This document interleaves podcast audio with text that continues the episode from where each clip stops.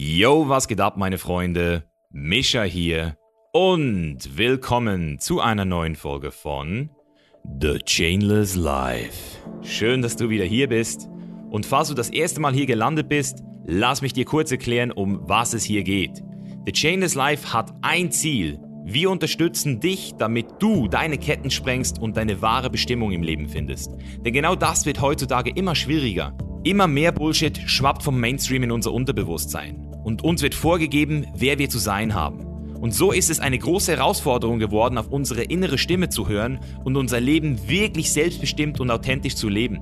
Und genau deswegen bietet dir der Chainless Live Podcast jeden Mittwoch um 18 Uhr eine neue Episode mit spannenden Gästen, die wie ich über den Tellerrand hinausschauen und sich nicht mit dem Status quo der Gesellschaft zufrieden geben. Durch die tiefgründigen und unzensierten Gespräche kannst du direkt an den Erfahrungen meiner Gäste teilhaben und damit auch dein eigenes Leben massiv bereichern.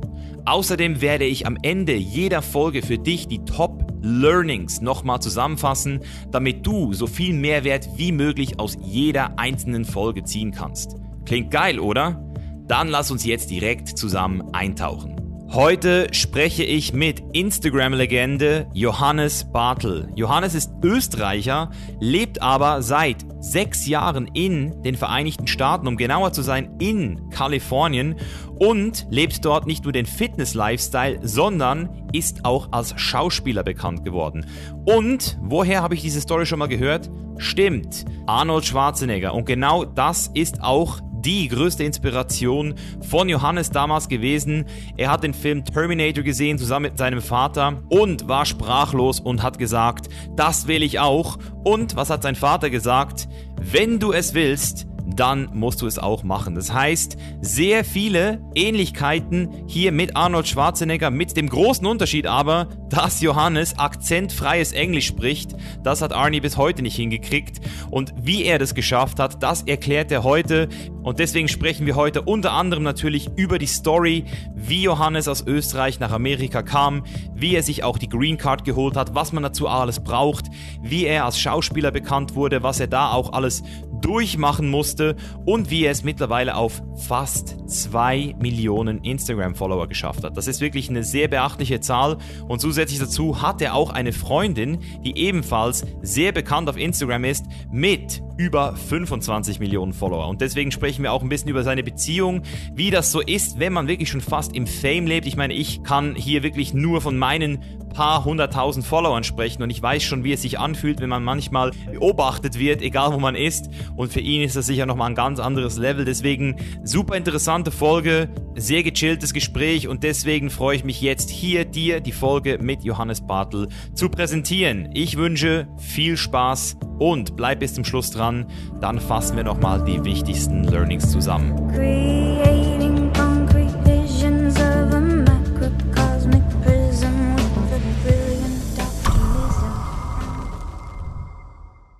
Los geht's. Ja, geil, Mann. Hey, erstens mal vielen Dank, dass es geklappt hat.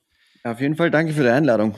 Ist ja nicht selbstverständlich bei deinem Namen, würde ich jetzt mal sagen. Wie fühlt sich das an als populäre Person aus Österreich? So, hast du das Selbstbild für dich schon adaptiert oder ist es für dich immer noch manchmal strange, wenn du so zurückguckst und denkst so, shit, Alter, wo bin ich hier gelandet?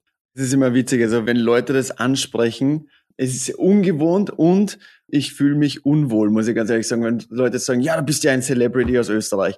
Ich persönlich sehe ich mich halt einfach nicht als Celebrity, ich sehe mich halt einfach als der Johannes. Der Johannes hat einen Traum gehabt und den habe ich jetzt mehr oder weniger für mich selber erfüllt. Also wenn jetzt irgendwer sagt, du bist ein Celebrity, dann kriege ich immer ein bisschen ja, merkst du gerade, wie ich jetzt gerade ein bisschen unwohl bin.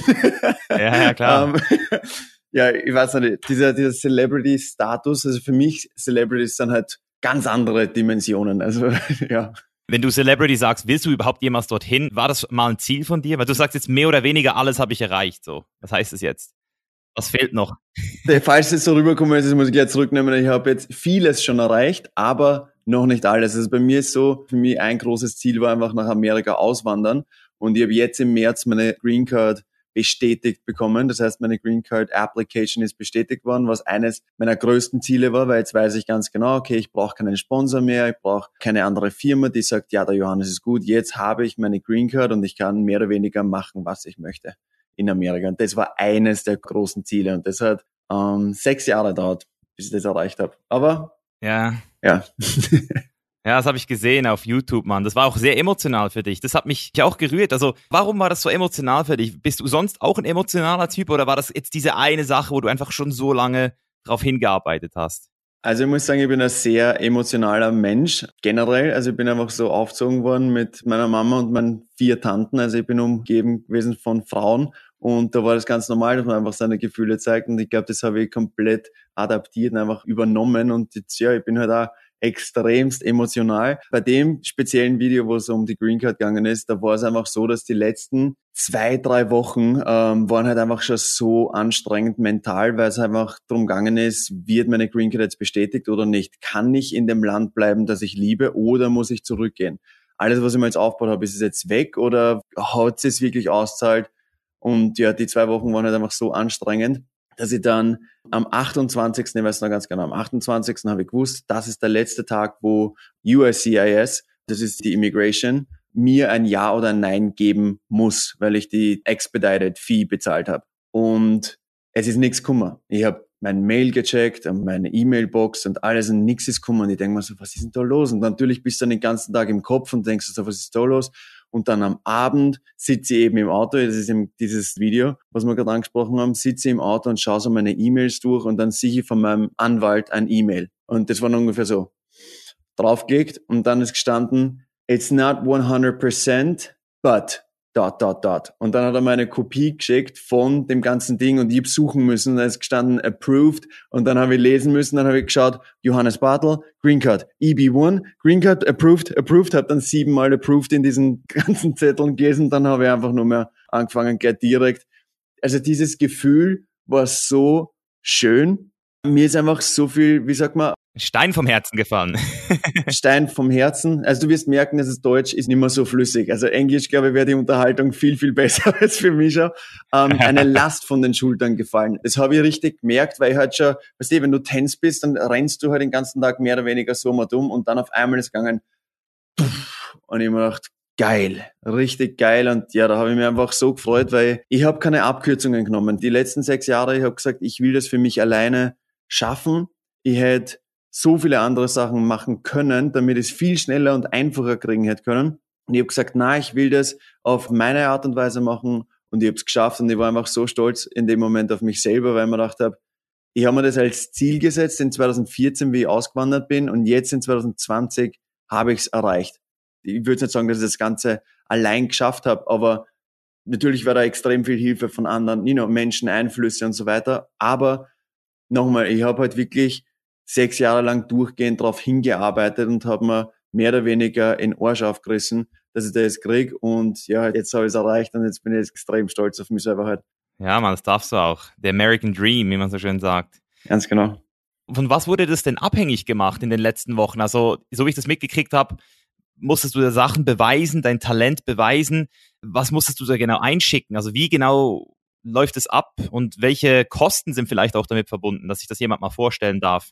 Ähm, ich gehe einmal, also einmal vom ersten aus, also wie ich 2014 ausgewandert bin, habe ich ein Studentenvisum gehabt, bin in die Schauspielschule gegangen und habe dann eineinhalb Jahre ein Studentenvisum gehabt. Auf einem Studentenvisum darfst du nicht arbeiten in Amerika. Das heißt, du darfst halt nur Geld ausgeben, aber keines einnehmen. Das habe ich eineinhalb Jahre gemacht, war eben in der Schauspielschule.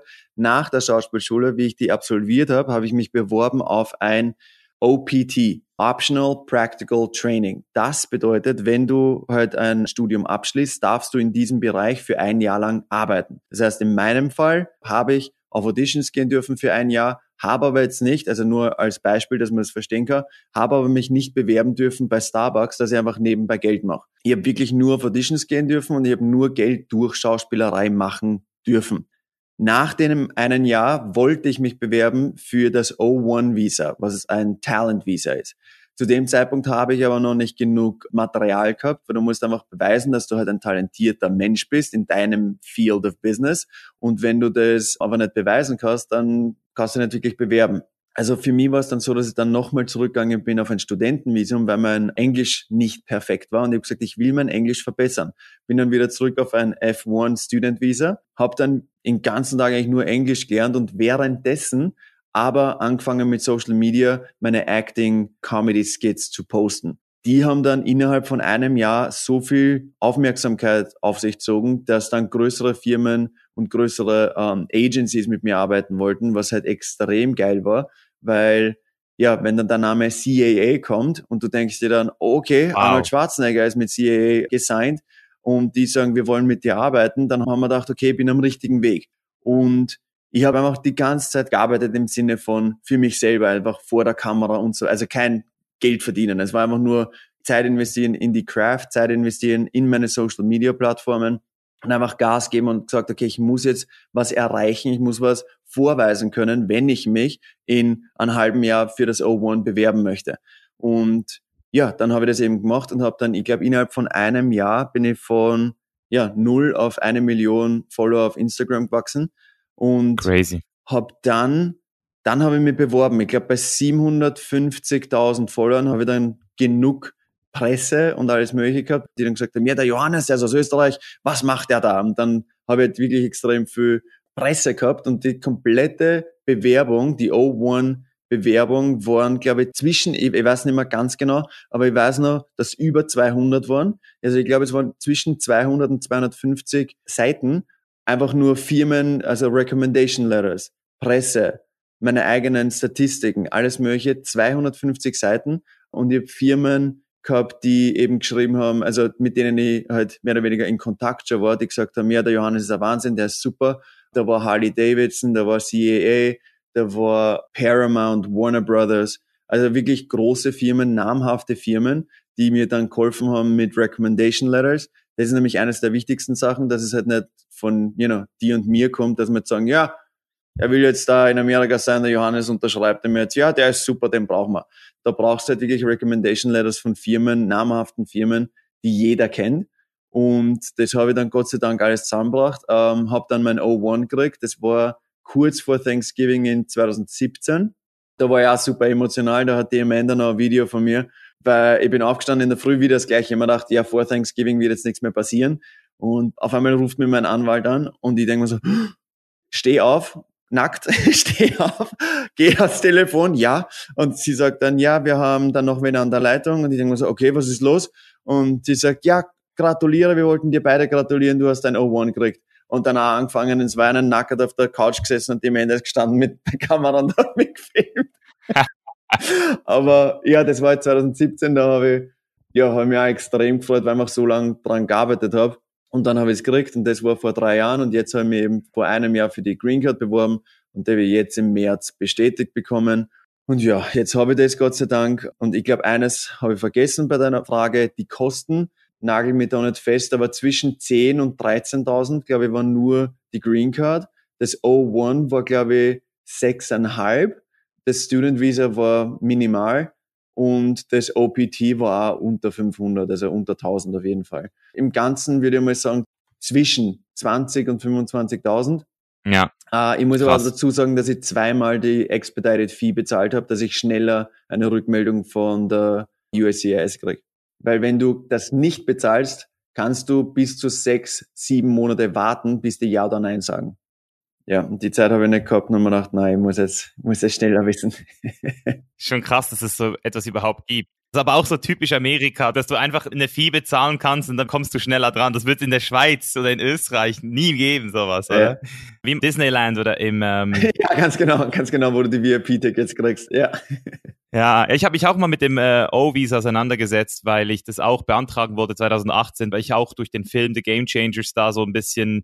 Da habe ich die gesehen, sehr geil übrigens. Ja, danke, danke. Da hatte ich auch die Möglichkeit, aber ich habe dann, wie du gesagt hast, ich durfte immer nur ausgeben in Amerika und das ist einfach, es ist einfach crazy, wenn du dort einfach bist. Aber was mich interessiert ist, diese ganzen Social Media Sachen, die du machst. Ja wurde das dann nicht irgendwann auch als Arbeit considered? Weil ich selbst habe ja auch Social Media gemacht in Amerika, aber das war ja nie ein Problem, weil ich ja sozusagen das Geld nicht in Amerika verdient habe. Das verhebt, oder? ich muss dazu sagen, ich habe das komplett legal gemacht alles. Ich habe halt, bis ich mein O1 gekriegt habe, einfach nichts verdient. Ich habe halt Collaborations gratis gemacht mit Firmen, nur damit die wissen, erst ich will mit euch arbeiten in der Zukunft, aber jetzt darf ich nicht. Aber ich würde gern mit euch arbeiten, aber ohne dass da jetzt ein Geldfluss ist. Das heißt, viele haben mir angeschaut und haben sich gedacht, wieso machst du gratis Arbeit für irgendwen? Sage ich, weil ich da leben will. Und das ist jetzt einfach ein Schritt, den ich machen muss. Ich muss jetzt einfach mehr geben, als ich nehme, damit ich dann das bekomme, was ich haben will. Und das war eben jetzt in dem Fall dann das O1-Visa. Und sobald ich das O1-Visa gehabt habe, dann habe ich ja zum Beispiel YouTube, weil du jetzt YouTuber vorher angesprochen hast, ich habe mir die ersten Jahre von YouTube kein Geld ausbezahlen lassen. Ich habe das Geld einfach in dem Account drin gehabt und habe es einfach nie auszahlen lassen, weil ich gesagt habe, ich kann nicht, ich darf nicht.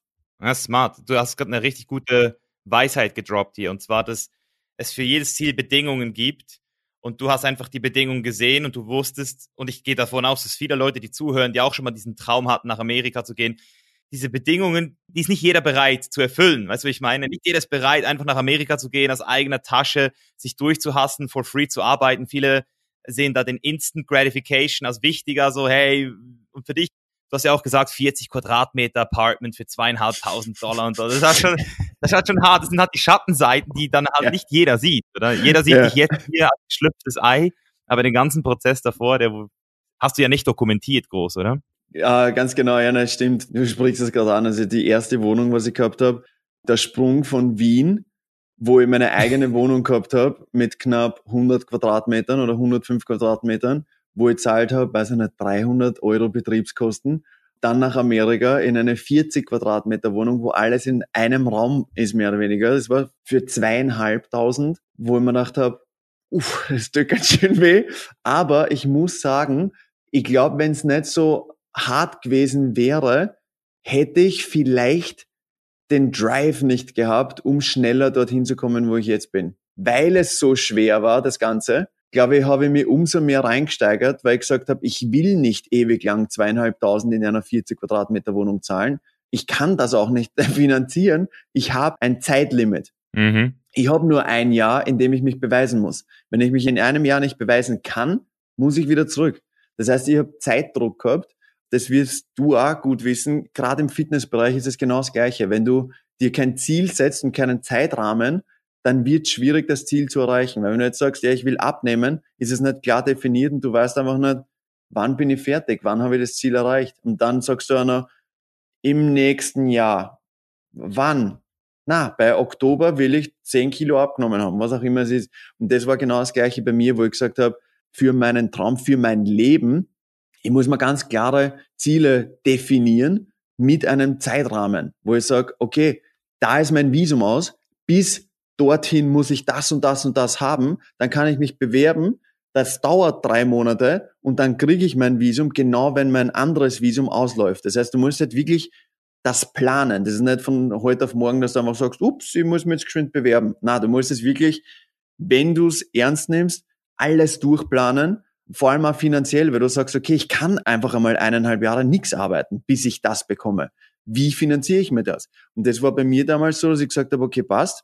In Österreich, okay, ich muss mir da was aufbauen, damit ich dann rübergehen kann, damit mehr oder weniger ich Geld in Österreich mache, während ich in Amerika bin. Und das war für mich uh, Real Estate. Und dadurch habe ich mir das dann mehr oder weniger finanzieren können, weil ich gewusst habe, ich habe monatliche Einnahmen, also Mieteinnahmen, die ich dann da wieder ausgebe.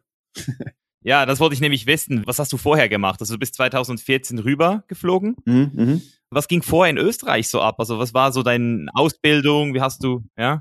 Ich war Personal Trainer. Also ich habe angefangen, mit 18 oder 19 habe ich angefangen mit Personal Training. Und das ist einmal so lustig. Da kann ich mich noch erinnern, wo ich mich beworben habe bei, weiß ich nicht, wie vielen Fitnessstudios, ich will jetzt keinen Namen nennen. Und die haben alle gesagt, na, na, na, na, du brauchst noch das, das, das, das und das. Du brauchst die Ausbildung und dann zahlen wir dir 8 Euro die Stunde. Und ich habe mir gedacht, na, ich glaube, das ist nicht meins, das taugt mir nicht. Habe dann eben meine ganzen Ausbildungen gemacht. Bin sogar 2012 nach Amerika geflogen, damit ich die CrossFit-Ausbildung mache. Das heißt, ich bin zertifizierter CrossFit-Trainer, TRX-Trainer, Crosscore Master Instructor.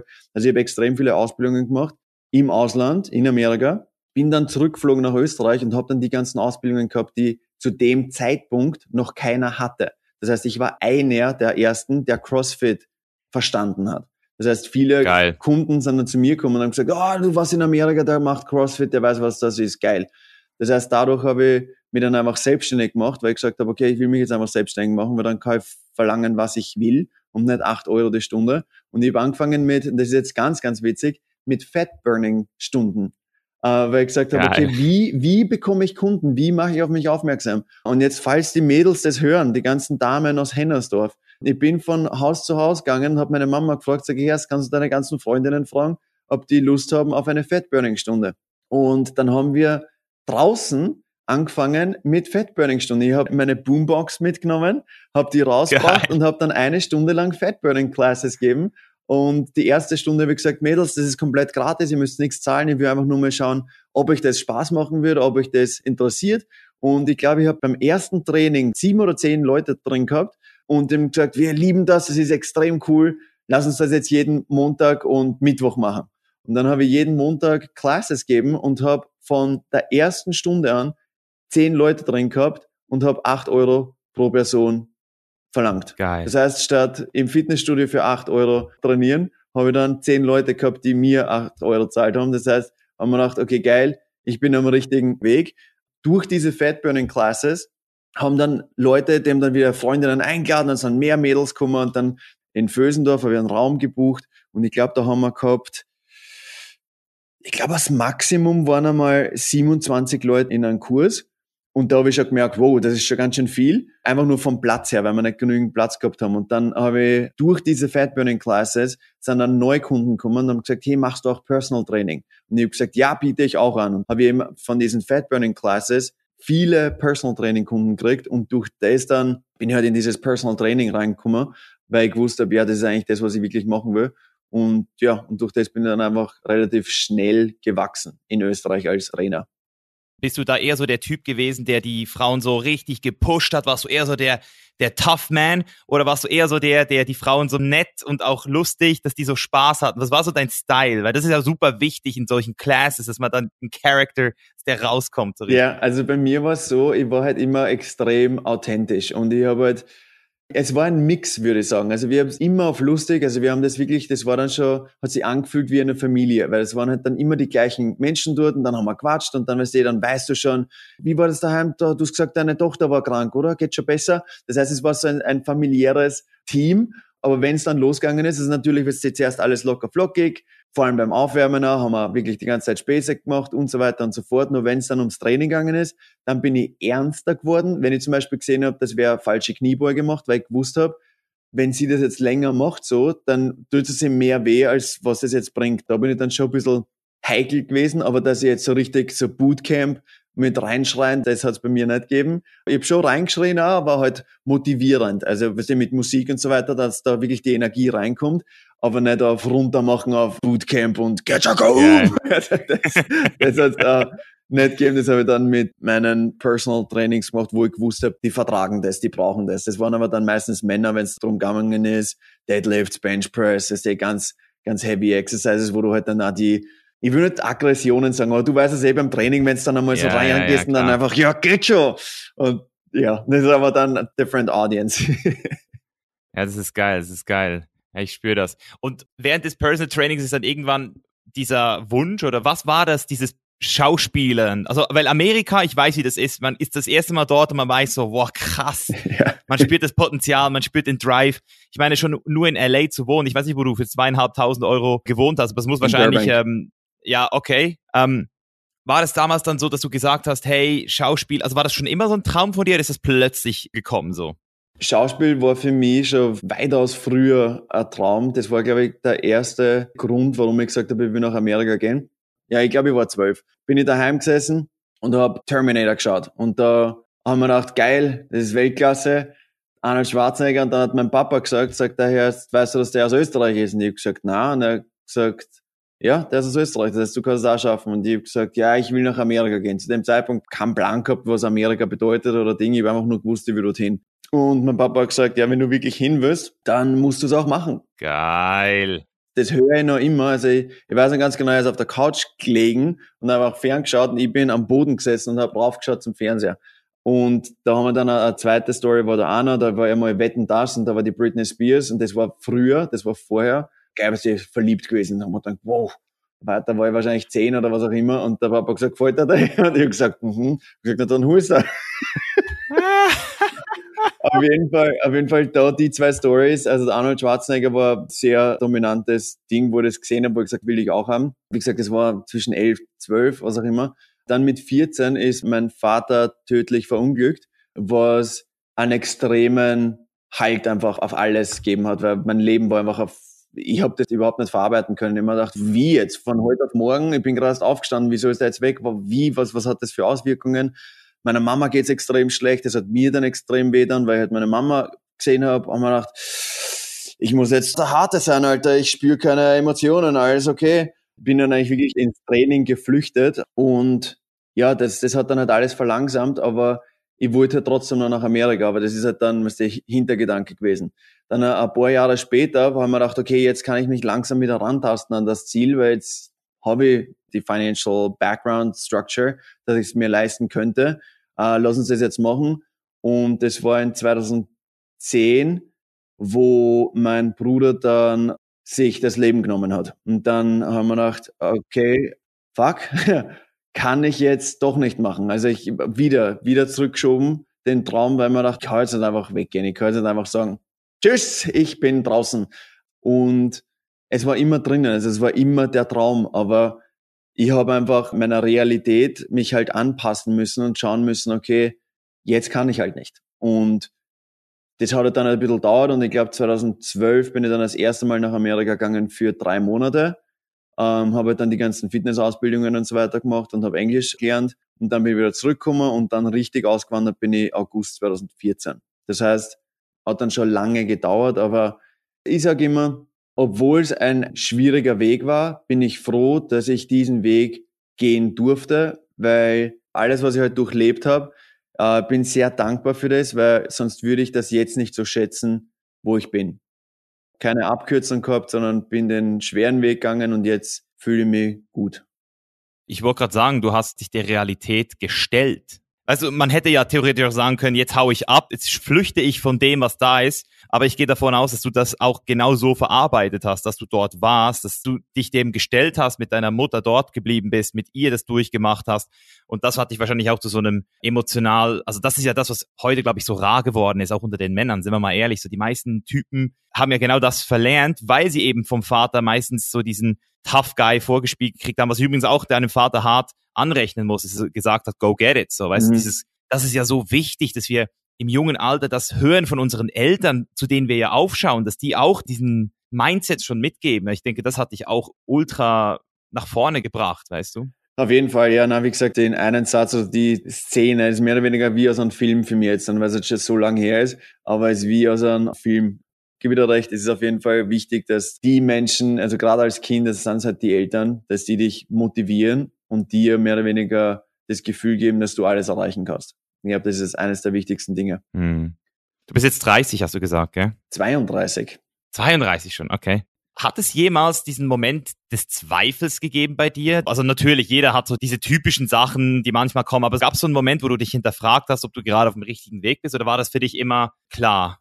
Also ich würde jetzt lügen, wenn ich sagen würde, es war super easy und ich habe immer gewusst, dass ich es erreichen werde. Ich habe Phasen gehabt in den Jahren, wo es mir richtig dreckig gegangen ist, weil einfach, ich war komplett alleine in Amerika. Also natürlich habe ich halt Freundschaften geschlossen, habe dann Leute da gekannt, aber du bist trotzdem ganz allein in einem neuen Land und du kennst die Leute für zwei, drei, vier, fünf Monate. Das heißt, es ist nicht so, dass du jetzt sagst, ja, ich habe jetzt Freundschaften, wo ich jetzt schon, weiß ich nicht, jahrelang mit denen über alles geredet habe es hat Phasen oder Zeiten gegeben, wo ich mich so allein gefühlt habe, wo ich mir gedacht habe, ich weiß nicht, ob ich das da zahle. Ich weiß nicht, ob ich das hinkriege.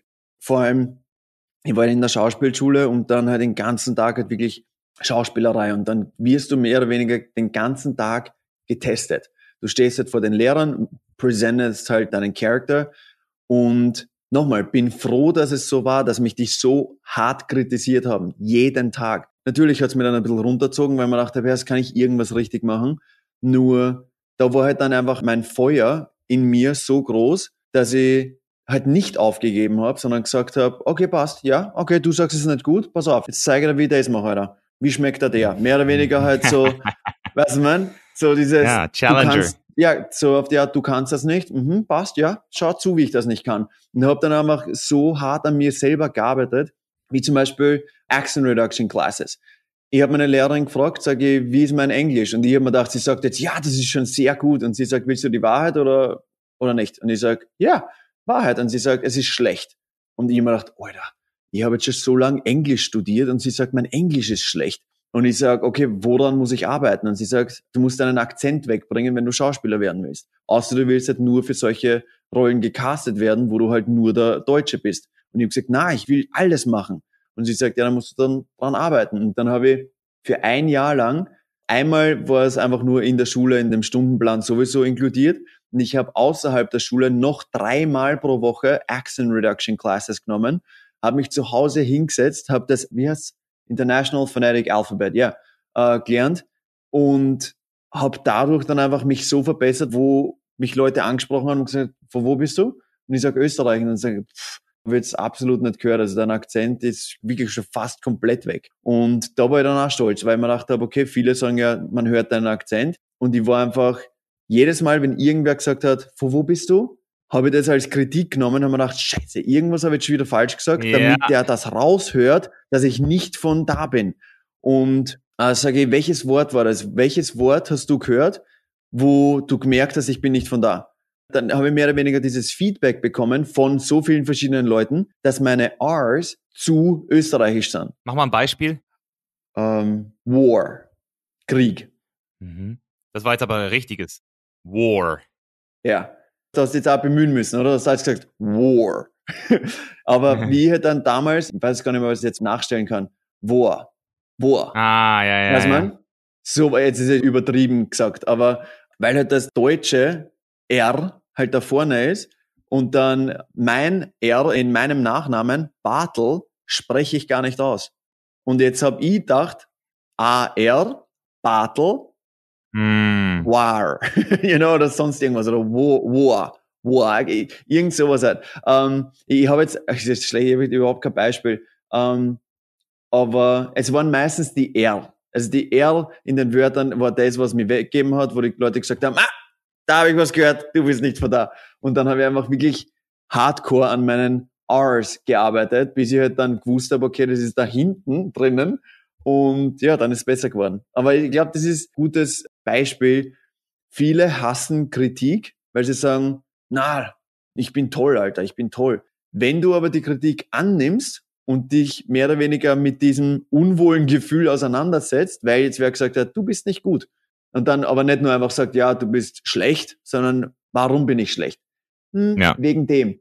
Ah, okay. Das heißt, wenn ich das ändere, würdest du es nicht hören. Na, richtig.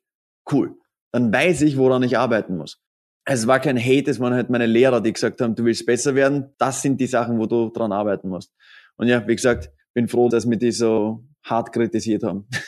Ja, ich würde sogar sagen, du bist einen Schritt weiter gegangen und hast gesagt, show me where I can become better. Also du hast sogar danach gefragt und ich glaube, das ist, glaube ich, eine sehr seltene Eigenschaft, nicht nur mit Kritik umgehen zu können, sondern sie zu holen, sich zu suchen, Leute zu suchen, die über dir sind in einem gewissen Bereich und dich dann auch ja, halt einfach auch mal slappen, wenn du halt einfach Fehler machst, weißt? Und das ist ja, ja. super schwer geworden. Also je höher du natürlich nach oben gehst auf deinem Berg, je dünner die Luft wird, desto weniger hast du solche Leute auch, die dann den, ich sag mal, nicht nur den Mut haben, sondern auch das Interesse zu sagen, hey Johannes, hier und hier und hier.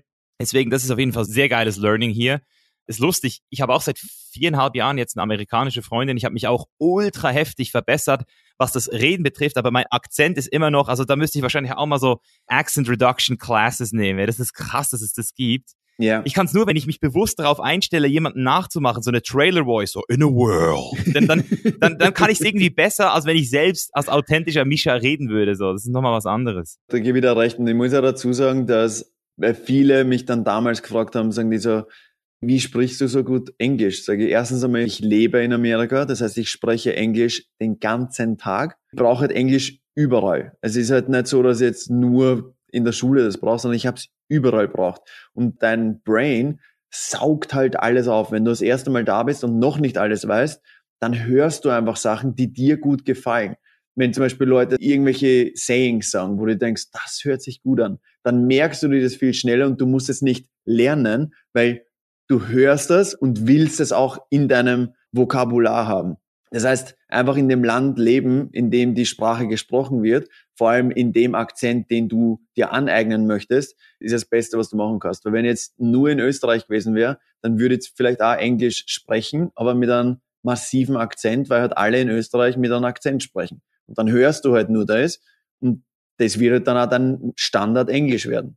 Außer du setzt dich hin und studierst halt wirklich Englisch und sagst, okay, ich will jetzt richtig Englisch sprechen. Ja, gibt ja auch Leute, die können diesen British Accent ultra krass, weil sie so dieses Oxford-Englisch gelernt haben in der Schule. Das ist auch ganz hart. Was ich jedem empfehlen kann, ist einfach International Phonetic Alphabet lernen, weil das hilft dir. Das ist ja komplett anders, als wenn du dir das Alphabet anschaust. Also diese Zeichen schauen komplett anders aus, aber jedes Zeichen hat einen Sound. Du weißt, dass zum Beispiel think, dann hast du einfach dieses Zeichen, was halt ein darstellt. Think. Und dann kannst du jeden Akzent lernen, den du möchtest. Ich könnte jetzt, wenn ich mich hinsetze, das Phonetic Alphabet verwende, um jetzt irgendwas aufzuschreiben, also eine Szene und in ein British English, dann könnte ich das machen, weil ich es mir einfach aufschreibe und dann schaue ich es mal an und dann lerne ich es einfach. Aber wie gesagt, für mich jetzt British English reden wäre schwierig, weil ich es halt nie höre. Das heißt, ich habe es genau. auch nie gelernt oder geübt wenn ich es mir aneignen möchte, würde ich persönlich jetzt sagen, okay, passt, dann nimm mal eine Szene, schreib mal die komplett raus in dem äh, ja, Phonetic Alphabet und dann lerne ich das einfach und dann höre ich mir und schaue ich mir Videos an, wo Leute einfach British English sprechen, damit ich das höre, sehe, wie sich die Lippen bewegen. Das war auch so was, wie ich als erstes nach Amerika gekommen bin, bin ich halt bei jedem so bei den Lippen. Halt Wirklich? Halt, mehr oder weniger die Lippen gelesen. Was siehst du da, wenn du die Lippen liest? Ich wollte einfach nur schauen, wie Leute think sagen zum Beispiel. Weil in Österreich sagst du think. I think uh, English is okay. Aber wenn du halt einen Amerikaner anschaust, dann weißt du, wie die die Zunge bewegen. Weil alles im Deutschen, ich glaube, es gibt kein einziges Wort, wo du die Zunge über die Zähne bringst. Nee. Ja, aber dann, wenn du halt sagst, okay, im Englischen brauche ich das da. I think, think. Für mich am Anfang war das komisch, dass ich mache, hm. Dachte, wieso mal? das schaut komisch aus. Und ich habe mir Leute angeschaut und mir gedacht, the, the, the, Aha. think, think, the. Jetzt, wo du okay. sagst, jetzt, wo du sagst, gibt diese LA Girls, die wirklich so sagen, I think, so, so, so richtig so Aber raus, dann siehst so. du's. Ja. well, I think. Und dann siehst du aber, dass du, dass die Lippen, also dass die Zunge rauskommt, dann ist dann ein think, I know that I think that. Und dann siehst du das einfach und dann machst du es einfach nach. Und was auch extrem wichtig war für mich, und das ist jetzt das letzte für Language, dass wir das Thema abpacken, äh, ist einfach übertreiben. Das war auch ganz, ganz wichtig. Das hat mir meine Lehrerin gesagt. Sie hat gesagt, sei nicht mundfaul. Und ich mir gedacht, was? Und sie sagt, mach den Mund auf beim Sprechen. Und ich sag, oh, okay, weil jetzt auf Deutsch, weil es meine Muttersprache ist, rede ich einfach. Wenn jetzt im Fernsehen wäre, dann müsste ich viel deutlicher und klarer sprechen. Das bekomme ich aber nur hin, wenn ich meinen Mund öffne. Und dann haben wir gedacht, okay, passt, das muss ich jetzt machen. Und dann habe ich im Englischen angefangen, well, I think that I should talk like this. It sounds funny, but it will help me in the long term. So in class, I was talking like this. Aber nach einer Zeit war mein Englisch viel, viel besser. Du gewöhnst dir dann einfach dran, dass du deinen Mund aufmachst und dann kannst du viel schneller reden. Und dann hört es nicht mehr an, als wärst du ein Roboter. krass, Mann, krass, was da alles dazugehört. Aber das ist gut zusammengefasst. Also, ich kenne es ja nur vom Hochdeutsch. Ich bin ja Schweizer und mir hört man es nicht mehr an, sagt man mir jetzt so. Also, ja. außer ich habe so ein paar Ausdrucksweisen, die ich immer noch sage. Wenn ich zum Beispiel sage, es nimmt mich Wunder. In Deutschland sagt man, es interessiert mich. In der Schweiz schaut, es nimmt die Wunder. Ist wie hm? ja, genau wir verstehen ja, also ich verstehe ja die Österreicher perfekt, die Bayern und so, aber sie verstehen uns nicht immer. Gehen wir nochmal zurück, 2014 bis 2017. Das war ja da diese Phase, wo du gegrowt bist. Ich kann mich erinnern, es ist lustig, ich war auch das erste Mal 2012 in Amerika für drei Monate und dann 2014 habe ich auch zum ersten Mal dort so den Durchbruch gehabt mit eigener Production im Gold's Gym, Sat 1 Pro 7 Produktion, YouTube-Netzwerk und so. Und ich kann mich erinnern, das war auch die Phase, wo ich Instagram aktiviert habe und ultra gut gegrowt bin. Also jetzt heute habe ich das Gefühl, ist Growth eigentlich fast nicht mehr möglich, so organisch oder sehr schwer. Mich würde einfach interessieren, was hat damals bei dir so funktioniert? Also du hast gesagt, du hast sehr viele Spots gemacht für verschiedenste Produktionen. Hast du auch selbst Sachen produziert? Kannst du vielleicht da nochmal so diese Journey ein bisschen reproduzieren, was da in deiner Phase so am meisten funktioniert hat? War das Comedy? Waren das richtige Clips? Also alles, was du gesagt hast, hast du irgendwas selbst produziert. Alles, was du auf meinen Plattformen siehst, habe ich alles produziert.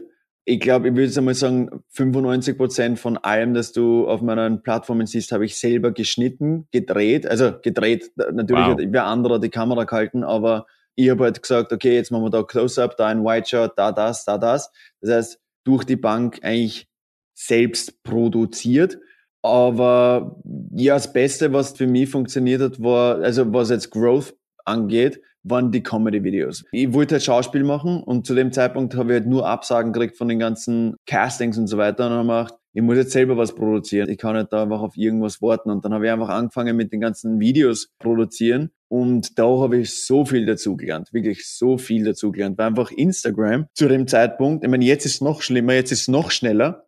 Damals bin ich halt von der Schauspielschule rausgekommen und da haben wir halt Schauspiel für Film gelernt. Und dann ist Instagram gewesen und alle meine Videos waren viel zu lang. Und da ist auch wieder das gute Beispiel, wo ich gesagt habe, habe das natürlich dann meinen ganzen Freunden gezeigt, weil die waren halt schon in dem Business drinnen. Und ich habe gesagt, was haltet ihr von dem? Und die haben einfach mich komplett zerstört, haben gesagt, it's trash. It's a delete. It's a delete. Das war, das oh, war damals, das war damals unser, unser Ding. Is, is that a delete? Und dann sag ich, ja, it's a, it's a delete. Um, und ich sag, warum? Sagt er, das ist viel zu langsam, Alter. Hau 30 Sekunden raus. Sag ich, Alter, es ist 40 Sekunden. Sagt er, hau 20 Sekunden raus. Und dann habe ich eben gelernt, ganz schnelle Cuts machen, dass halt der Zuschauer am Handy nicht viel Zeit investieren muss, sondern es ist da, da, da, da, da, da. okay, geil. und dass es halt so schnell ist, dass du es dann nochmal anschaust und dann denkst du, was ist jetzt wirklich passiert? Ja, ja, ja, ja, genau, geil. Genau, ja, genau, genau, genau. Das ist erst beim zweiten Mal erst checkst. Genau, das stimmt. Da wird dann richtig reingegrindet da glaube ich, habe ich jeden Tag zwei, drei Videos dreht und war halt in anderen Videos drin, habe eigene Produktionen für meinen eigenen Kanal gemacht ähm, und nebenbei Fitness gemacht. Aber Hauptding war halt wirklich Comedy, das was mir geholfen hat, dass ich halt äh, extrem schnell wachse. Mhm. Ich glaube, das erste Video, wo ich so richtig von dir gesehen und gefeiert habe, ist, glaube ich, noch nicht mal so lange her. Da hast du auch lustigerweise mit dem Aramis was gemacht. Hast du so eine Mafia-Szene gemacht, wo du so mit dem kleinen Finger und dann so, Oh, Protein. Proteinum. das war nicht so, ja, das war Don, nicht so geil, ey. Proteinovic. also hast du es auch selbst geschrieben, das Ding? Ja, ja, also mit Adam ist, äh, also Adam ist ein richtig guter Freund von mir, der kommt jeden Tag vorbei, wir trainieren da gemeinsam. Und ja, das haben wir gemeinsam geschrieben, gemeinsam dreht. Und ja, da ist er auch drin, wo er sagt, ja, der a lot of BK ist drinnen. What? You mean BCAH? Ja, because. das war, ja, ähm, der ist ja da witzig. Das ist gar nicht so lange her, ja, gebe ich da recht. Das war jetzt was, halbes, dreiviertel, na, länger. Jahr vielleicht? Jahr? Ja, mindestens ein Jahr. Ja. ja. Also da bist du bei mir so richtig hochgekommen im Feed. Da habe ich plötzlich nur noch deine Sachen gesehen. Geil. So richtig exploded. Ja, das freut mich, das freut mich, ja. ja, ist geil. Und wie fühlt sich das Leben jetzt heute aktuell so an? Jetzt, du hast mir ja gesagt, du bist in LA und in Miami äh, unterwegs. Wie kann man sich das vorstellen, so das Leben von dir jetzt, Daily Life, Workflow etc.? Um, ähm, also bei uns ist es jetzt so, ich habe jetzt, ich glaube, knapp ein halbes Jahr nicht auf meinem YouTube-Kanal gepostet, weil das letzte halbe Jahr einfach so intensiv war mit Green Card noch, also die ganzen Sachen wirklich behind the scenes. Ich habe das letzte halbe Jahr wirklich extrem viel behind the scenes gemacht. Jetzt langsam komme ich wieder auf die ganzen Plattformen zurück, wo halt wieder täglich gepostet wird. Jetzt komme ich wieder in diesen Grind rein, wo ich sage, okay, jeden Tag produzieren, äh, mehr Content. Das heißt, ja, wir sind jetzt halbe Jahr mehr oder weniger in Los Angeles und das andere halbe Jahr in Miami. Äh, wir sind jetzt gerade auf Haussuche in Florida. Wir wollen also im Norden was haben Los Angeles für mich ist jetzt super interessant wieder, weil ja, ich habe mein eigenes Gym in der Garage und ich habe meine ganzen Freunde da. Das heißt, Collaborations sind halt viel, viel einfacher. Das heißt, ich kann mit Freunden wieder gemeinsam Videos drehen. Und ja, das heißt, ich bin eigentlich da, mache jetzt wieder Content, arbeite an meiner Website wieder, also mehr Content für das. Und der YouTube-Kanal wird jetzt in den nächsten, ich will jetzt kein Datum setzen, weil ich es noch nicht ganz genau weiß, aber im nächsten Monat wird jetzt mein YouTube-Kanal wieder aktiviert und ich werde sogar ein deutsches Video pro Woche hochladen. Das heißt, es wird jetzt englischen Content drauf geben, aber den deutschen Donnerstag, den ich vor, weiß ich nicht, einem halben Jahr angefangen habe, da habe ich mich so gefreut, dass die deutsche Community mich so unterstützt hat. Muss ich ganz ehrlich sagen, hat mich extremst gefreut, weil ich mir gedacht habe, geil, ich bin von dort und die Leute aus meiner Heimat unterstützen mich hier in Los Angeles. Deswegen will den deutschen Donnerstag wieder zurückbringen als Dankeschön für die ganze Unterstützung aus der Heimat und auf das freue ich mich jetzt schon extrem. Ja, es ist geil. Das hätte ich aber auch 100% schwören können, weil ich selbst damals zuerst englische Videos gemacht habe, als ich angefangen habe mit YouTube und dann das erste Mal ein deutsches Video gemacht habe, einfach mal so zum Testen, hat das zehnmal mehr Klicks und Views und alle so, wow, du sprichst ja Deutsch. Und das hat bei mir dazu geführt, dass ich dann sogar komplett auf Deutsch umgeswitcht bin. Geil. Ja, also ich habe jetzt auch einen englischen Kanal gemacht, aber das wiederum umgekehrt funktioniert irgendwie nicht. Also die Deutschen mögen es nicht, wenn du Englisch sprichst. irgendwie so, wenn du. Ja, ja. ja, deswegen, also für mich wird es sein, zwei Videos auf Englisch den deutschen Donnerstag wieder einführen als Dankeschön, weil die Majority von meinen Fans sprechen halt kein Deutsch. Wenn sich das irgendwann mal ändert und ich sehe dann, hey, da steht 25 Prozent aus Deutschland oder Österreich, dann wir natürlich mehr Content auf Deutsch machen. Aber jetzt momentan muss ich halt wirklich schauen, dass alle das verstehen, was ich mache. Weil wenn es dann nur, weiß ich nicht, vier Prozent von meinen Followern sehen ähm, und sie denken, Herrst, ich verstehe kein Wort, dann ist das halt auch kontraproduktiv. Ja. Was ich noch interessant fänden würde, wäre, wenn du noch mal vielleicht ein bisschen von diesem kulturellen Unterschied erzählen würdest, weil du hast gesagt, du hast Freunde in LA, du hast dein eigenes Gym. Ich fand es damals super schwer, am Anfang überhaupt mal richtige Freunde zu finden. Also so Amis, Leute aus Amerika, die dort wohnen, das ist für einen Schweizer, der naiv ist und denkt, hey, die sind überall so. Also ich bin da so ein bisschen auf die Welt gekommen, so. Also man nennt ja auch so diese Flakes und Shady und so. Wie hat sich das für dich so bewahrheitet? War schwer für dich, Freunde zu machen oder war das ein Prozess? In der Schauspielschule war es einmal relativ einfach. Ich würde sagen, es ist ein different, ein anderes Level von Freundschaft. Aber du musst mit jeder Freundschaft bei Null beginnen, dass du dann die hocharbeiten kannst und sagen kannst, okay, passt, das sind jetzt richtig gute Freunde. Ein gutes Beispiel ist, ich habe in der Schule eine kennengelernt, die Kim. Wir haben uns, ich würde nicht sagen, nicht gut verstanden, wir haben uns schon gut verstanden, aber es war immer so ein bisschen, wir waren einfach super ehrlich miteinander. Das heißt, am Anfang war das halt so ein bisschen, uh, warum geht sie mir so an oder warum sagt er das, weißt? Und ich glaube, das war aber gut, weil sie ist die einzige Person, mit der ich heute noch befreundet bin, von allen anderen. Also, weil wir einfach, wie soll ich sagen, auf einer Wellenlänge waren, weil sie ist aus England und hat dann genau das Gleiche durchlebt wie halt, weißt du, mit, mit Visum und so weiter. Das heißt, wir haben uns da halt auf, äh, gut verstanden und gewusst, okay, wie hart wir jetzt da arbeiten dran. Und wenn sie gesagt hat, heißt, ich habe jetzt meine Green Card gekriegt, habe ich mich so gefreut für sie, weil ich gewusst habe, wie anstrengend das ist. Und genau umgekehrt, genau das Gleiche, wie sie gesagt hat, ich bin so stolz auf dich. Aber ja, der Anfang war schwierig. Nicht schwierig. Ich habe das, das ist eine schwierige Frage. Umgewöhnen, das ist ein Umgewöhnen. Der Pace ist anders ich, ich weiß nicht richtig, wie ich es beantworten soll, weil ich, ich bin mit der Einstellung reingegangen. Ich habe gesagt, ich will mich verbessern, ich will hier arbeiten, ich will das alles haben. Das heißt, meine Priorität war nicht, Freundschaften zu schließen, im Sinne von, ich muss jetzt Freunde finden, weil ich habe Bekanntschaften gemacht, ich habe Freunde mehr oder weniger gehabt, aber es hat halt vier, fünf Monate dauert, bis du halt gewusst hast, okay, wer ist jetzt jemand, mit dem ich auch über Sachen sprechen möchte, die ich normalerweise mit niemand anderen spreche. Ähm, da war eben Kim, war halt eine zum Beispiel. Da haben wir uns dann, weiß ich, nach vier, fünf Monaten haben wir uns dann nochmal, sind wir essen gegangen und dann haben wir einfach wirklich einmal drüber geredet. Erst, ich habe Angst. Ich weiß nicht, wie das jetzt weitergeht. Ich habe keine Ahnung, wie wir das machen können. Und sie sagt, ganz ehrlich, ich habe genauso die Hosen voll. Ich weiß auch nicht, wie es geht. Aber wir müssen einfach Gas geben. Und dann haben wir uns gegenseitig mehr oder weniger gepusht und uns gegenseitig halt auch offen und ehrlich einmal drüber gesagt, ich habe Angst vor dem. Ich weiß nicht, was da passieren wird. Und unser Lehrer hat dann mitgekriegt, dass wir eine gute Connection haben, dass wir sogar unsere Abschlussarbeit gemeinsam gemacht haben, was halt eine Szene war vor der ganzen Schule. Und ja, alle haben gesagt, dass das die beste Performance von allen war. Wo ich mir gedacht habe, das ist cool. Also da, aber das hat auch gedauert, hat eben wirklich fünf Monate gedauert, bis wir halt dann auch gesagt haben, okay, wir haben jetzt diese Freundschaft aufgebaut, auf der wir weiter aufbauen können. Und das ist bis heute nicht anders. Du musst halt immer schauen, wer möchte was von dir oder wer will halt wirklich dein Freund sein. Und das merkst du aber dann eh relativ schnell, was die Gesprächsthemen sind. Ja. Wenn du halt Freunde hast, oder Leute kennenlernst und die reden dann nur von mehr oder weniger deinem Beruf und dann sagen, ja, und da ein Video, wir sollten da mal ein Video machen und da sollten wir auch ein Video machen.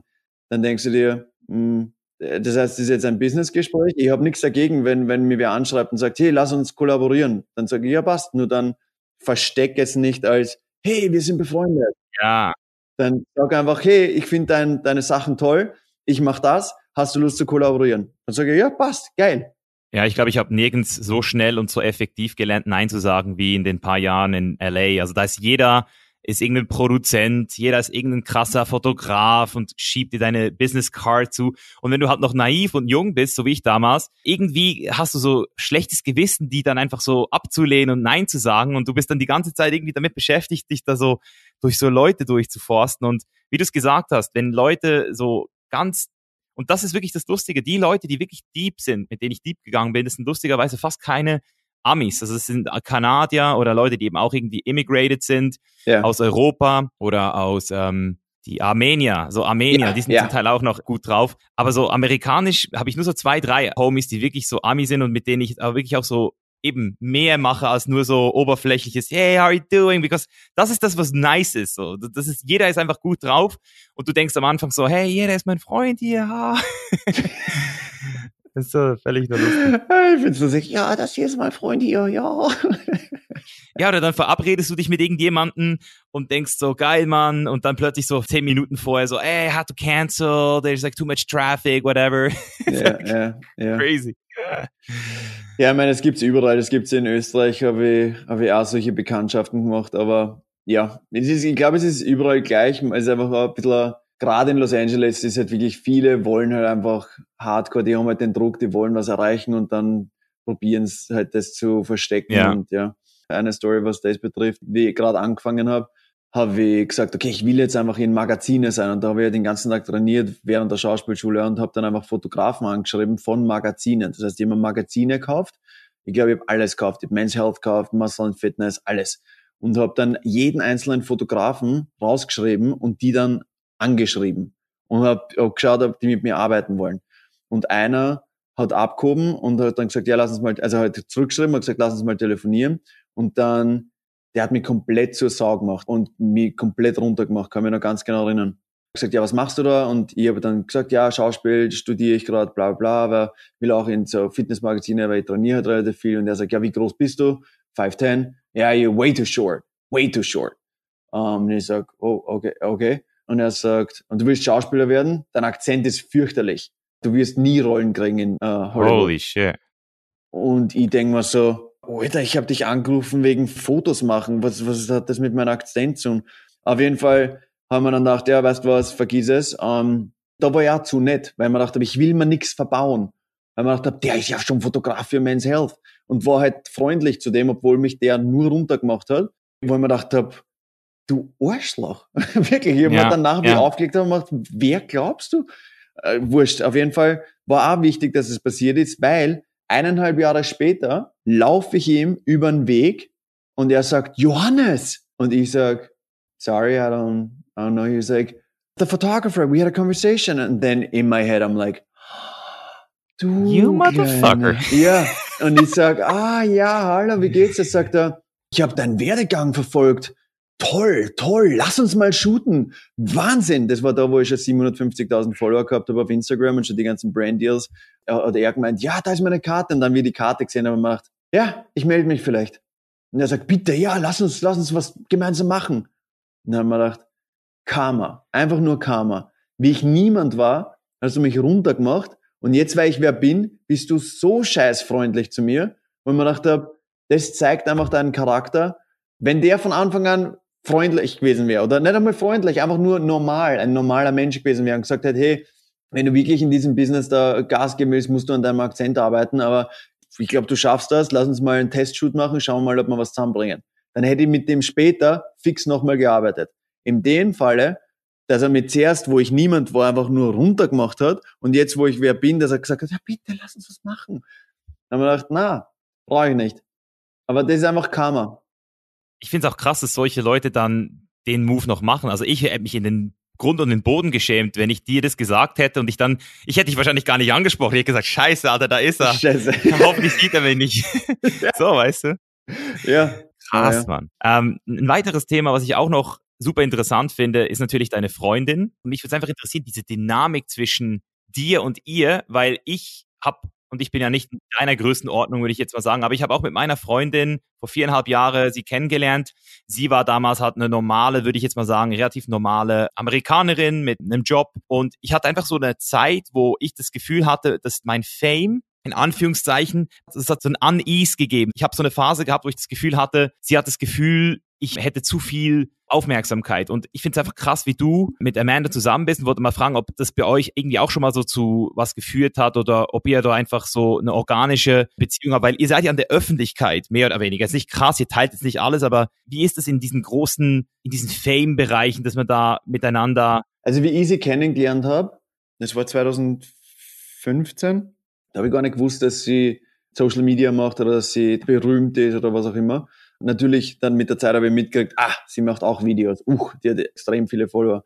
Aber das war nie ein Problem oder hat nie mir ein Gefühl gegeben auf, oh, die sind Celebrity. Aber ich glaube, das war, weil wir einfach befreundet waren, schon ewig lang und ich habe sie immer immer, also für mich war es so, wir waren befreundet und diese Freundschaft hat sich dann zu mehr entwickelt und ich habe mir dann gedacht, uh, irgendwie habe ich Gefühle für die. Und dann irgendwann war das dann halt auch für sie so, dass sie gesagt hat, ja, den habe ich schon sehr gern. Wir haben da schon eine gute Beziehung. Es ist nicht so, der will nichts von mir. Das ist nicht so ein, ja, lass uns ein Video machen, sondern ich habe sie gefragt, hey, lass uns mal was essen gehen. Oder lass uns daheim bleiben und ich bestelle Essen oder sonst irgendwas. Weißt du, man? Das war halt immer nicht ein, lass uns das machen und gehen wir dorthin, dass wir gesehen werden oder was auch immer, sondern es war einfach, lass uns was organic. machen. Ja, es war organic. Und diese Freundschaft, wie gesagt, hat sich dann zu mehr entwickelt und dann, ich glaube 2017 haben wir es dann öffentlich gemacht. Und ja, seitdem sind wir einfach öffentlicher da zusammen. Ich weiß nicht, sie ist einfach meine, meine Freundin. Also ich, ich sehe jetzt nicht als Superstar, weiß man. Also eben genau, das ist ja das Ding. Du siehst sie nicht so und das ist ja das Ding. Aber von außen, also ich habe so zwei Sachen für mich bemerkt und zwar, dass die Außendarstellung und was Medien über dich erzählen, das kann zum Teil lustigerweise im Privatleben auch zu einer Diskussion werden. Also wenn zum Beispiel draußen irgendwas erzählt wird, dann kann das dazu führen, dass man dann in dem System der Beziehung plötzlich ein Konflikt entsteht. Und das ist für mich einfach so interessant, diese Dynamik zu sehen, weil ich natürlich, ich verfolge zum Beispiel auch so ähm, Will Smith und seine Frau, die machen ja auch sehr öffentliche Discussions. Und ich finde das einfach super interessant, was diese Aufmerksamkeit halt einfach auch auslösen kann in der Beziehung. Und deswegen wollte ich fragen, ob du solche Dynamiken kennst. Und natürlich auch das Kulturelle. Das ist das, was ich bei meiner Freundin zum Beispiel auch super krass fand die ersten Jahre, dieses amerikanische, die Frau, die einfach amerikanisch ist. Und das ist ganz anders als die Werte, die wir bei uns kennen. Und das erstmal, das, ja. das erstmal so, das, das hat einfach Konfliktpotenzial. Deswegen ist es super interessant für mich, dieses Thema. Auf jeden Fall. Also bei uns war es so, es hat extrem viele Konflikte gegeben, weil ich halt einfach aus Österreich bin und einfach anders kommuniziere halt als, ja, als genau, genau Amerikaner. genau, genau.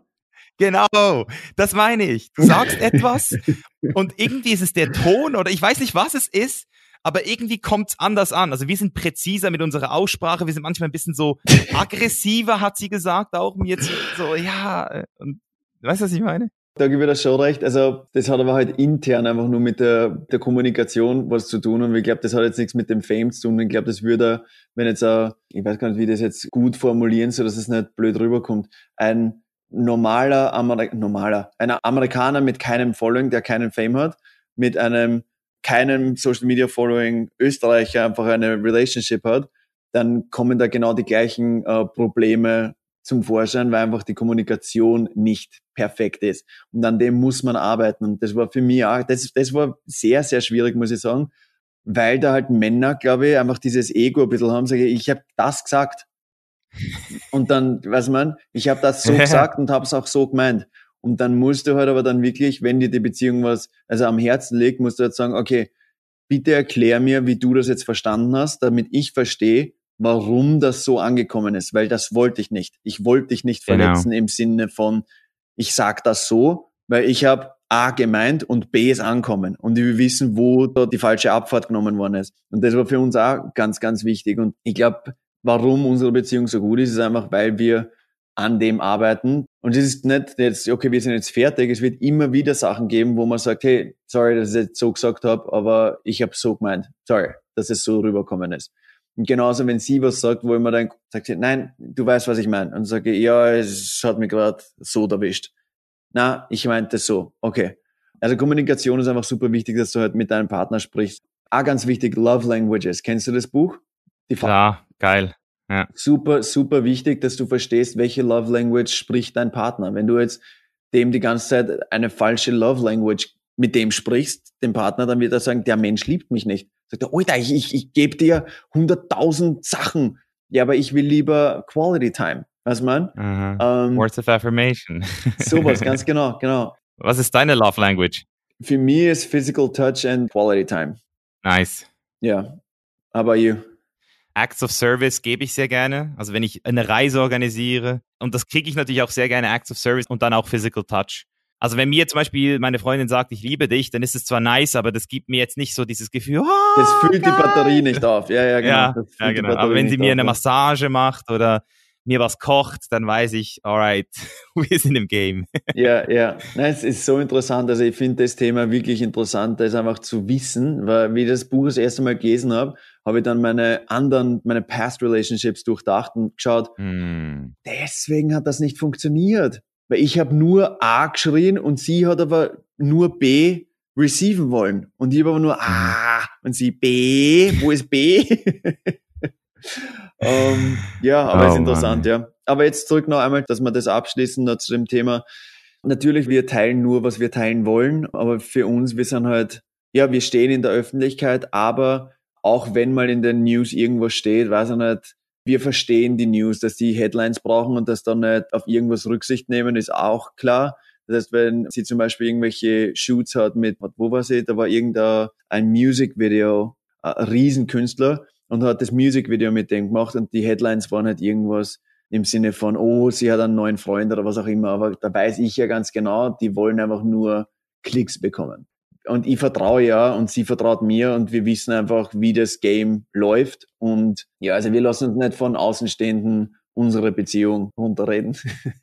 Ja, ja, nee, das ist gut, dass du das schon so früh rausgefunden hast. Oder das, sagen wir es mal so, dass du die Reife hast oder hattest, das schon früh zu sehen, weil ich sag's wie es ist, unterbewusst, nur im Unterbewussten, das siehst du ja nicht, passiert immer etwas, wenn du so eine Message halt kriegst. Das heißt, wenn du halt nicht super bewusst darüber bist, was das auslöst und dass du eben diesen Trust auch hast, besonders bei Frauen würde ich sagen. Ich glaube, wir Männer haben da noch so ein bisschen eine einfachere Karte, aber Frauen kann das wahrscheinlich schon auch immer wieder so teasen, so wenn die immer wieder so das Gefühl hat, hey, wer schreibt dir da den ganzen Tag oder eben wenn du dann ultra viele Kommentare kriegst von irgendwelchen Girls unter den Posts oder du likest mal, das ist ja dann wieder diese typische äh, Dynamik. Aber es ist ja dann eben auch Schönes eigentlich, wenn dann eben auch ab und zu mal wieder so ich habe da, ich hab da ein gutes Beispiel. Also das Wichtigste ist einfach, aber das ist jetzt für jede Beziehung, also jetzt nicht, das ist jetzt nur mit Celebrity oder was auch immer, das ist einfach in jeder Beziehung ist einfach Vertrauen extrem wichtig.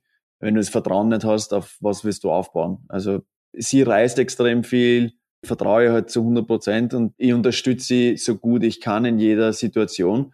Und wir wissen halt beide ja, dass das Öffentlichkeit, so wie du sagst, mit Kommentare oder Liken oder was auch immer, das ist Teil unseres Businesses. Business. Ähm, ja. Ich zum Beispiel habe jetzt mit einer Freundin von uns, von uns, eine Freundin von uns, ein Video gemacht und die Kommentare waren, oh, oh, das wird Amanda aber nicht liken. Ja, genau, genau. Die Freundin war bei uns im Haus die Amanda war auch da. Also, ich meine, das sehen halt Leute nicht und die denken sich dann, oh, Drama, Drama, ich will jetzt Drama machen. Der hat ein Video gemacht mit einem Mädchen. Uh. Es sind halt Kommentare. Menschen brauchen halt Drama, die sind daheim, denen ist Fahrt. Aber wenn du dich von dem beeinflussen lässt, was andere Menschen sagen, dann hast du sowieso schon ein Problem in deiner, deiner Beziehung. Bist du nicht ready fürs Showbiz auf jeden Fall. geil, Mann, geil. Ja, du hast jetzt noch das Business angesprochen. Das wäre jetzt noch so der letzte Punkt, den ich gerne noch mal so ein bisschen durchleuchten würde, weil das ist natürlich auch immer so ultra interessant. Von außen siehst du halt immer, also ich habe gesehen Body by Bartle, Fitness, Comedy, ähm, Werbedeals. Also wie verdienst du so dein Geld? Was sind so deine Main Income Streams? Und wie siehst du das auch long term? Das ist natürlich super interessant, vor allem jetzt, wo du die Green Card hast. Ja. Jetzt bist du nämlich, ich weiß es, du darfst nicht mehr österreichischer Pass haben. Das heißt, der Weg zurück ist dir verwehrt. Das heißt, wie sieht so deine Long-Term-Vision aus und wie sieht es aktuell aus? Würde mich super interessieren. Hauptding momentan ist wirklich, so wie du es angesprochen hast, Body by Bartel ist meine Website. Da gibt's jetzt ein bisschen was zum Umstrukturieren. Da kann ich noch nicht hundertprozentig drüber sprechen, aber das wird auf jeden Fall re-gelauncht, wo ich mehr Informationen, Gratis-Informationen draufschmeißen möchte und wenig, wie soll ich sagen, Paid Content machen. Das klingt jetzt kontraproduktiv. Du denkst dir, ja, warum? Wenn Leute dafür zahlen, warum gratis machen? Mein Ziel ist es einfach, wie soll ich sagen, ich würde es einfach zurückgeben. Ein bisschen, wenn es Sinn macht. Haupteinnahmequelle ist noch immer mein Fitnessbereich, meine Sponsoren und ja, also Body by Battle Number One. Und ansonsten gibt's halt wirklich jetzt, der YouTube-Kanal wird jetzt wieder aktiviert mit einem Riesenprojekt im Sinne von, na, das kann ich noch nicht teilen, aber YouTube wird auf jeden Fall äh, wieder aktiviert. Und was ich sagen kann, ist, dass ein deutsches Video pro Woche einmal auf jeden Fall kommt und zwei weitere Videos auf Englisch. Der komplette Content wird sehr fitnesslastig, aber auch entertaining sein. Das heißt, du hast Entertainment und Fitness gleichzeitig in Kombination mit der Website.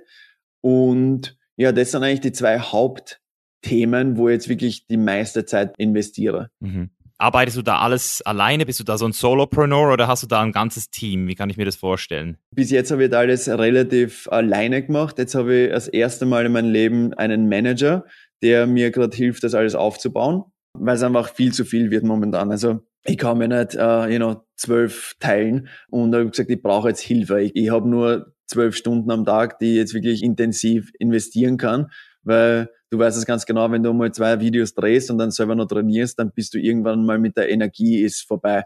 Und dann sitzt da und denkst, jetzt muss ich aber noch zwölf E-Mails beantworten, muss noch schauen, dass diese Kooperation noch durchgeht, muss noch mit denen telefonieren, muss das noch machen. Und jetzt habe ich gesagt, ich brauche da Hilfe.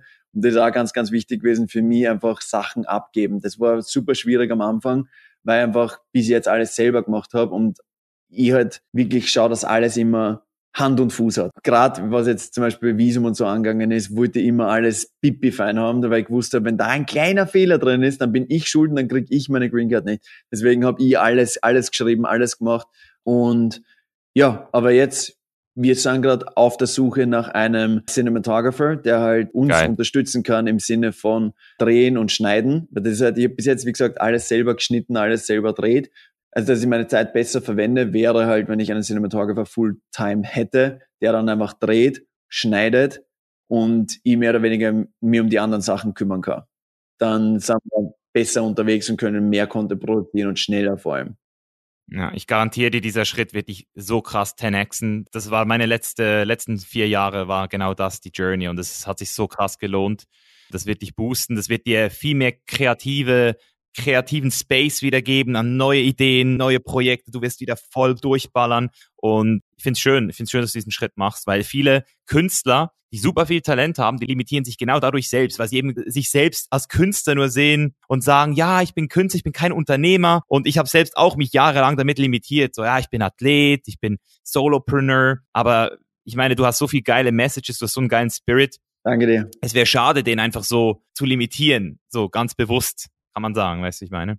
Ja, wieder 100% recht, gerade was du angesprochen hast mit der Kreativität, weil ich habe nämlich gemerkt, dass meine Kreativität ein bisschen darunter gelitten hat. Jetzt das alles, was ich, Anwalt da, da, Green Card, die mm. Zetteln und, und da das lesen und das, und das ist alles nur Contracts und das.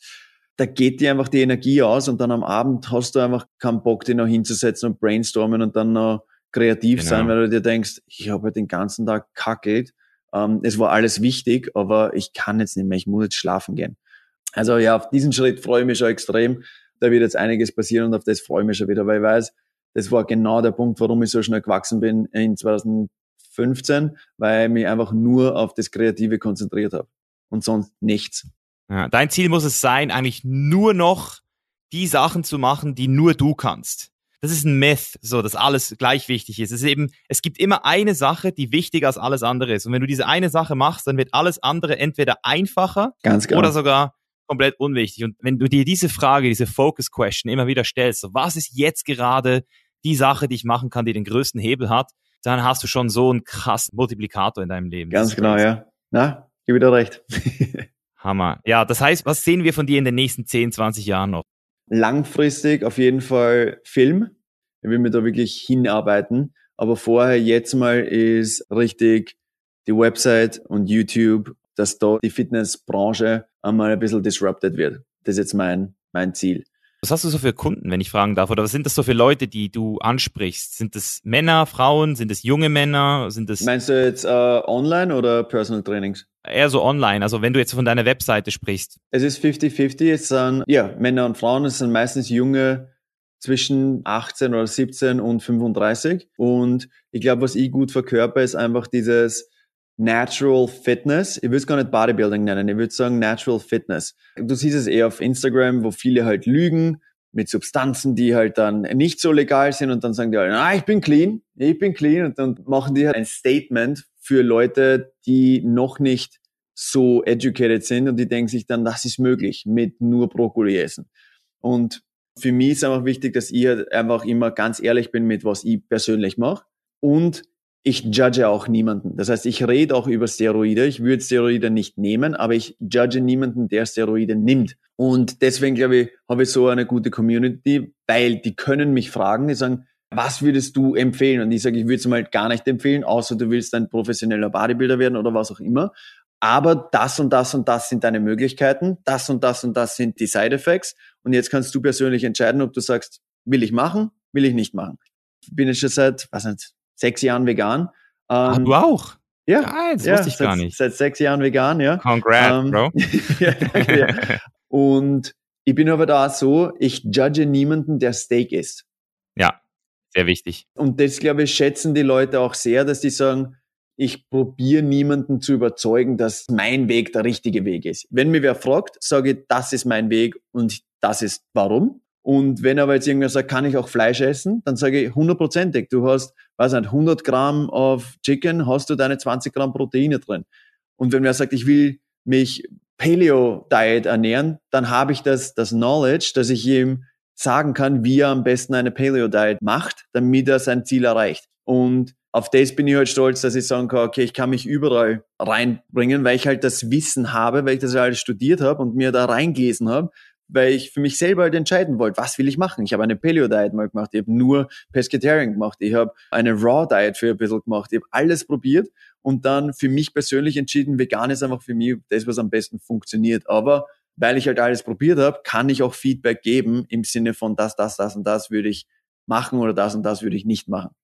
Das ist ein großer Asset, würde ich sagen. Dieses, wenn es eine Sache ist, die Fitness in 2020 braucht, dann ist es mehr Individualismus. Also die Leute wollen nicht mehr diesen Cookie-Cutter-Style, die wollen abgeholt werden, wo sie sind. So ja, Individualität genau. ist key.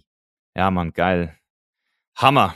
Ich bin happy, Mann. Ich finde es auch geil, eben, du hast auch so eine gute Energy, nicht nur so in deinen Videos, sondern auch so als privat. ist ja immer so eine Sache, gell? Jemanden rein so vom Feeling her habe ich das Gefühl, du bist auf jeden Fall eine gute Seele und machst das Richtige.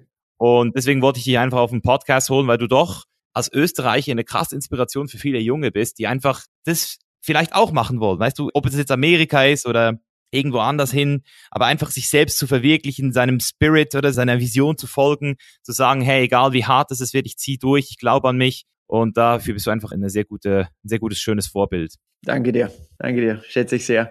Danke dir für die Einladung für den Podcast. Bin froh, dass wir es geschafft haben. Ja, ich auch. Und Dein YouTube-Channel, den werde ich auf jeden Fall auch verlinken. Check den auf jeden Fall mal ab. Da sieht man auch die ganze Green Card Story, fand ich sehr ja. rührend. und Instagram werden wir verlinken und Body by Bartle könnt ihr auch gerne mal Danke abchecken. dir. Da kommt bald ein Relaunch. Nice. Ja.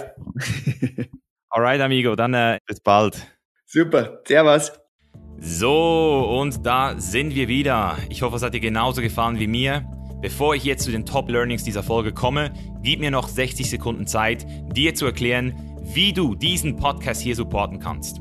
Erstens, indem du den Podcast jetzt abonnierst und nächste Woche wieder dabei bist. Zweitens, indem du jetzt auf patreon.com slash live gehst und dort den Podcast monetär unterstützt. Du kannst ab 4 Euro anfangen und kriegst dafür die Folgen früher, hast die Möglichkeit, deine persönlichen Fragen an unsere Gäste zu stellen und auch persönlich mit mir in Kontakt zu treten. Das heißt, sehr viele Vorteile für dich. Du findest den Link auch in den Show Notes. Und drittens, falls du keine 4 Euro hast, kein Problem, Auch durchs Teilen auf Social Media, besonders Instagram, Facebook und WhatsApp, hilfst du natürlich diesem Podcast hier auch bekannter zu werden und mehr Leute hier zu The Chain is Live zu bringen. Deswegen vielen Dank für jeden, der hier supportet. Und jetzt kommen wir zu den Top Learnings dieser Episode. Also was man auf jeden Fall schon mal sagen kann, ist, so eine Green Card, die kriegt man nicht einfach mal so geschenkt. Ganz im Gegenteil, für die muss man sehr viel Geld bezahlen und auch einiges vorzuweisen haben. Und zusätzlich dazu gibt man damit auch seine ursprüngliche Staatsangehörigkeit auf und ist damit wirklich schon fast ein waschechter Amerikaner. Also das heißt, wenn du das mal vorhast, in Amerika zu leben, dann weißt du ja schon mal so ein bisschen, was du vor dir hast. Dann das nächste Learning ist auf jeden Fall auch, dass Instant Gratification wirklich jahrelang widerstanden werden muss, wenn man wirklich erfolgreich werden will. Das heißt, es ist super einfach, sich auf kleine Deals einzulassen oder irgendwo mal kurz ein bisschen Bestätigung zu kriegen. Aber wenn man eben wirklich erfolgreich werden will in einem Bereich, dann muss man zuerst einfach mal auch jahrelang investieren und kann nicht die ganze Zeit überall auf jeder Party mitspielen. Deswegen, das ist auch nochmal ein super Learning, weil er es auch wirklich in seinen Worten mit seiner Story erzählt. Dann ein weiteres Learning, welches ich auch unterschreibe, dass man nicht nur mit harter Kritik umgehen muss, sondern man muss sich harte Kritik suchen. Man muss danach betteln. Man muss sich Leute suchen, die wirklich in der Lage sind, dir zu zeigen, wo du noch nicht gut genug bist. Und das klingt jetzt wieder so, oh, nicht gut genug. Gut genug heißt, dass du wirklich auch in deinem Ermessen, in deinem Standard besser werden möchtest. Das heißt, nichts kompensieren, sondern einfach besser werden in dem, was du liebst. Und deswegen brauchst du harte Kritik. Und wenn du keine harte Kritik erträgst, wenn du nicht kritikfähig bist, dann ist es ein Zeichen dafür, dass du eben wahrscheinlich noch zu wenig in einem Bereich wirklich nach vorne gegangen bist, unsicher bist und deswegen triggert dich das auch. Und das bringt mich auch schon zum letzten Learning und zwar die Videos, die er gemacht hat, die plötzlich viel besser funktioniert haben, weil er sich eben von seinen Freunden kritisieren lassen hat, weil er zugehört hat und sich dann angepasst hat. Das heißt, viele Leute haben extrem viel Potenzial, extrem viel Talent, aber verstehen nicht, was die Regeln sind oder du musst nach den Regeln spielen und wenn das heißt, kürzere Videos zu machen, die Aufmerksamkeitsspanne der Leute Leute auch in Betracht zu ziehen und dann eben auch so zu arbeiten, dass es sich jeder reinziehen will, mehrmals. Das hat bei Johannes auch dazu geführt, dass er heute so einen krassen Instagram-Channel hat mit so vielen Followern und hoffentlich auch bald und hoffentlich auch bald richtig unternehmerisch aktiv wird. Aktuell ist er noch Solopreneur, deswegen auch hier wird jetzt nochmal einiges weitergehen. Check Johannes gerne auf Instagram ab, wenn du seiner Journey folgen willst und dann bin ich mir sicher, dass du noch einiges von ihm sehen wirst und hoffentlich natürlich auch weitere coole, lustige Videos.